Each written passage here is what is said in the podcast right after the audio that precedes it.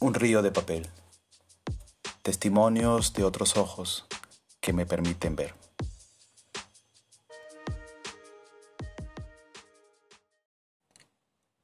Ignacio de Loyola y la crisis humana. Segunda parte. Le llamaban el hombre del saco y llevaba un pie descalzo y el otro, el de la herida, calzado. Llevaba una estampa de la Virgen de los Dolores que sacó de Loyola y una alforja donde guardaba sus apuntes. Pero el peregrino pedía limosna cada día. No comía carne ni probaba vino. Oía misa todos los días y rezaba con un libro de horas. Visitaba el hospital y llevaba comida a los enfermos. En esos meses tuvo algunas visiones sobrenaturales y también fuertes pruebas espirituales. Una de ellas, la del desaliento, en forma de pregunta insidiosa. ¿Y cómo podrás tú sufrir esta vida 70 años que has de vivir? Íñigo pasó días que perdió en medio de su tristeza. No tenía paz, conoció la sequedad del alma, la pérdida del gusto por la oración. No me dice nada, diría si fuese de hoy. Conoció la losa pesada de la tristeza, el tormento de los escrúpulos, la aflicción profunda, la noche oscura del alma, sin atisbar remedio alguno, pero seguía fiel a sus prácticas piadosas la prueba llegó a situaciones límites.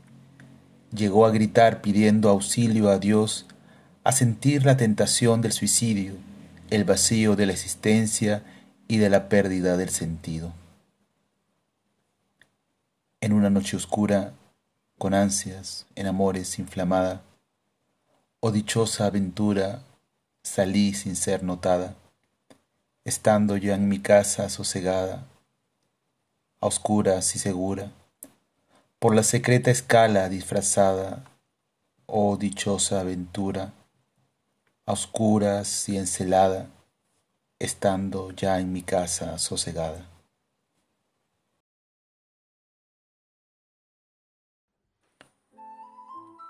Ese fue San Juan de la Cruz describiendo la búsqueda de la paz en Dios en medio de la oscuridad en los que puede caer cualquier persona en medio de un proceso personal intenso, en un proceso espiritual.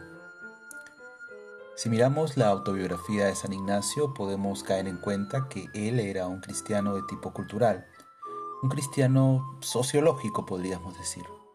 Un cristiano que tiene sentimientos cristianos, pero que no vive a fondo una verdadera relación con Dios. De hecho, cuando es herido en Pamplona y se piensa que va a morir, le proponen que se confiese y reciba los últimos sacramentos y él lo hace dócilmente porque quiere salvar su alma y la confesión le abre las puertas del cielo aunque no se haya dado cuenta de que necesitaba una verdadera conversión profunda. Ignacio apenas deseaba cumplir con el rito. Todo nos indica inicialmente para Ignacio el ideal de persona no era Jesucristo ni santo alguno.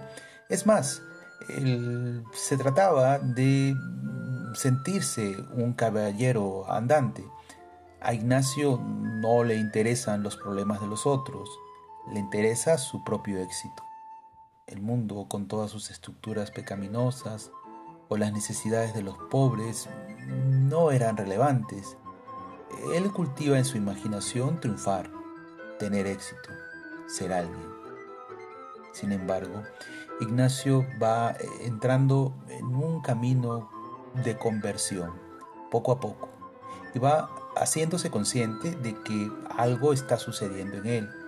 Va entrando dentro de sí mismo y se va descubriendo desnudo, vacío y despreciable. Cuando llegó a la cima de la desolación, de pronto le llegó la claridad, recobró la esperanza, dejó las penitencias extremas comenzó a percibir regalos del Espíritu.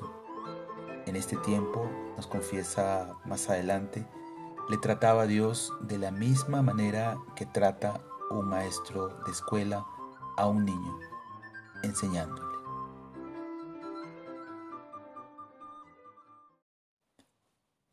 Es probable que Ignacio intuyera que su sexualidad sería la mayor dificultad. Por eso, camino a Montserrat decide hacer un voto de castidad ante una imagen de la Virgen María. Ignacio empieza una luna de miel en su concepción de la relación con Dios. En la noche dichosa, en secreto, que nadie me veía, ni yo miraba cosas sin otra luz y guía, sino la que en el corazón ardía. Aquesta me guiaba más cierto que la luz de mediodía, a donde me esperaba, quien yo bien me sabía, en parte donde nadie parecía. Oh noche que guiaste, oh noche amable más que la alborada, oh noche que juntaste amado con amada, amada en el amado transformada. La experiencia de Ignacio recién convertido es la de un hombre con cierta conciencia vivida de sus pecados pasados tal como lo señala el número 32 de la autobiografía, y se siente indigno de ser amado, de ser elegido por Jesús para que sea su discípulo. Manresa entró en un tiempo de variedad de espíritus, a la que le siguió una intensa carga de escrúpulos que no logra calmar con nada. En la autobiografía se encuentra cómo se le abren los ojos cuando reconoce con disgusto lo que era su vida pasada y cómo le llegaron deseos de cambiar todo lo que había hecho mal antes.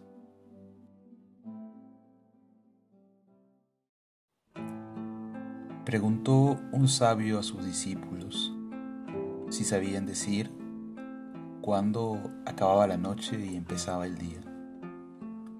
Uno de ellos le dijo, cuando ves un animal a distancia y puedes distinguir si es una vaca o un caballo. No, dijo el sabio. Otro discípulo dijo, cuando miras un árbol a distancia y puedes distinguir si es un mango o si es un anacardo.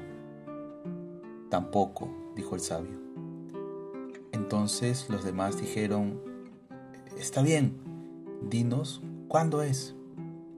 Y el sabio respondió, Cuando miras a un hombre al rostro y reconoces en él a tu hermano, a tu hermana, cuando miras la cara de una mujer y reconoces en ella a tu hermana, si no eres capaz de esto, entonces, sea la hora que sea, aún es de noche. Anthony de Melo El fruto del perdón a uno mismo y a los demás es la confianza y la luz en el camino. Es ahora cuando Ignacio se entregó del todo. Pasó de querer hacer a dejarse hacer. Y este dejarse hacer es lo que abrió la tercera etapa del periodo de Manresa, donde tuvo importantes visiones y experiencias místicas, como la comprensión de la Trinidad y la creación, la percepción de la presencia del Señor en la Eucaristía y sobre todo la más importante de todas, la llamada iluminación del Cardoner. Estas visiones que recogen los ejes esenciales de la fe cristiana sitúan a Ignacio de Loyola, una vez superada la profunda crisis, en la categoría de apóstol, en tanto que es un testimonio directo del contenido de la fe. Implícitamente le acreditan entonces como fundador de un nuevo linaje espiritual. De hecho, Ignacio va intuyendo la experiencia de Dios como una experiencia salvadora. Dios ha roto para siempre la simetría de ser posiblemente salvación o posiblemente condenación. Lo suyo, dirá Karl Rahner, es salvación.